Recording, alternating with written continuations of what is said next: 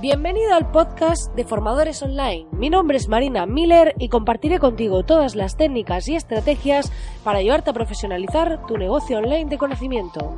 Dicho esto, comenzamos con el programa de hoy.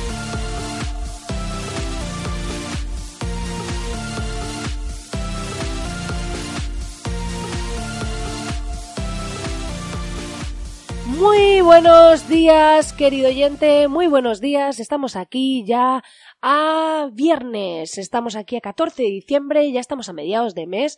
Parece que ha volado esta semana y la verdad que hoy llego un poquito más tarde porque, bueno, como os comentaba, pues ayer estuve dando formación en Soria, estuve en unos talleres formativos, dando pues a empresas locales, talleres de formación y lo que pasa pues que llegué súper tarde de vuelta a Madrid y esta mañana pues necesitaba un poquito de descansar, aparte de este súper catarro que tengo que no logro levantar cabeza.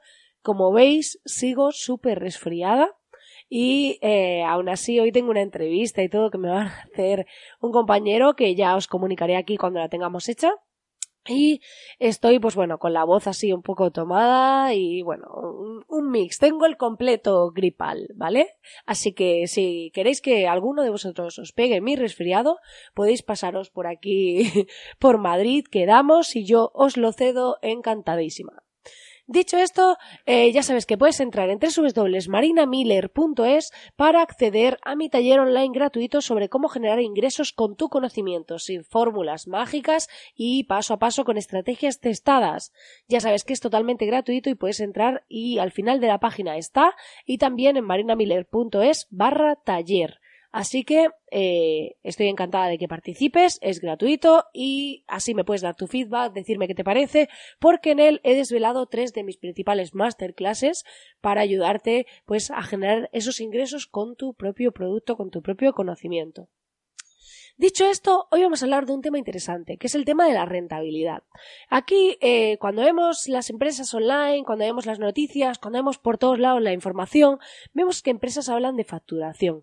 Y al final, pues el tema de la facturación es cuánto dinero muevo, pero no es cuánto dinero gano. La diferencia es que yo, por ejemplo, vamos a hacer un ejemplo ilustrado, así que se me ocurre, y, por ejemplo, si yo vendo unas zapatillas deportivas y valen 100 euros, y a mí me cuestan 50, realmente mi facturación es de 100 euros, bueno, con, si ponemos impuestos incluidos. Eh, vamos a hablar sin impuestos, ¿vale? Los impuestos como que fuesen aparte, ¿vale? Entonces, ¿qué pasa? que realmente mi rentabilidad, en caso de que las venda, es de 50 euros, pero eh, mi facturación es de 100. ¿Qué pasa? Que además ese coste hay que sumarle que a mí las zapatillas me pueden costar 50 euros, pero el sueldo de mis empleados o mi propio sueldo, eh, el coste de tener, pues si tengo una tienda online, el alojamiento web, el dominio, eh, la luz que utilizo para tener mi ordenador, el, eh, o sea, todos los recursos que estoy empleando, también hay que sumarlos al coste. Entonces, a lo mejor resulta que luego mi margen, en vez de ser de 50 euros, pues haciendo un global, pues del gestor, ta, ta, ta, dividiendo todas esas cantidades, todos esos gastos y haciendo, pues si te vendo 200 zapatillas en un mes, pues hay que dividir esos gastos genéricos que tengo del negocio entre esas zapatillas, entre el número que he vendido. Entonces veo cuál realmente es la rentabilidad real que a mí me queda. Entonces lo que haríamos sería sumar todos los gastos que he tenido ese mes y restarlo toda la facturación que he tenido y tanto el coste de las zapatillas como el resto de gastos y ver cuánto rentabilidad, cuánto margen tengo.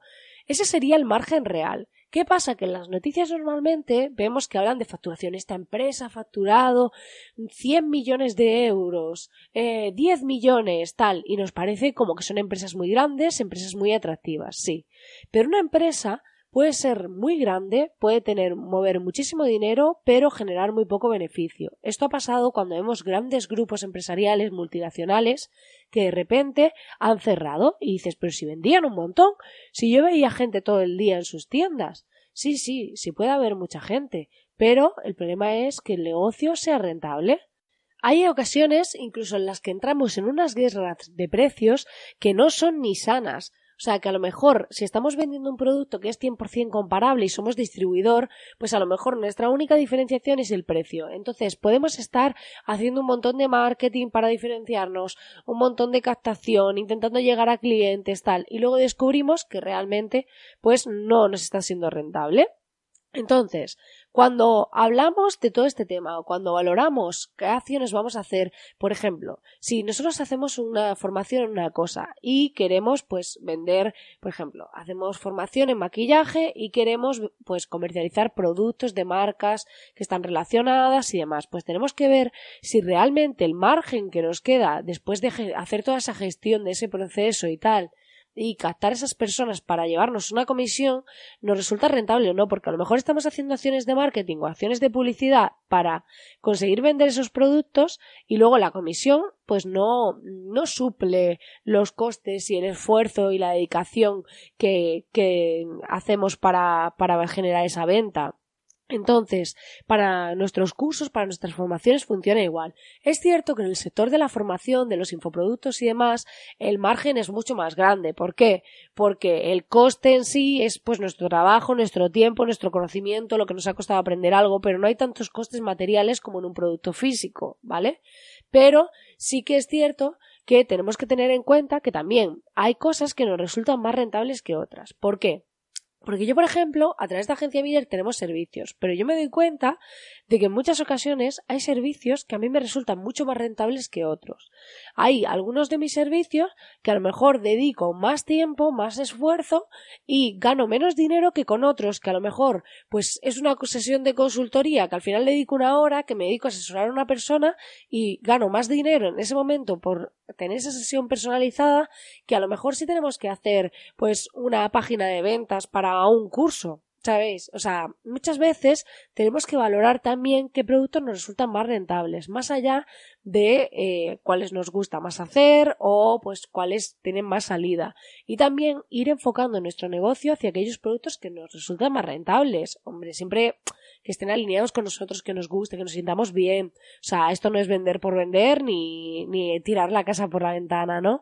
Pero sí que eh, la clave aquí está en que nos alineemos entre lo que sentimos y, y, lo que resulta más rentable.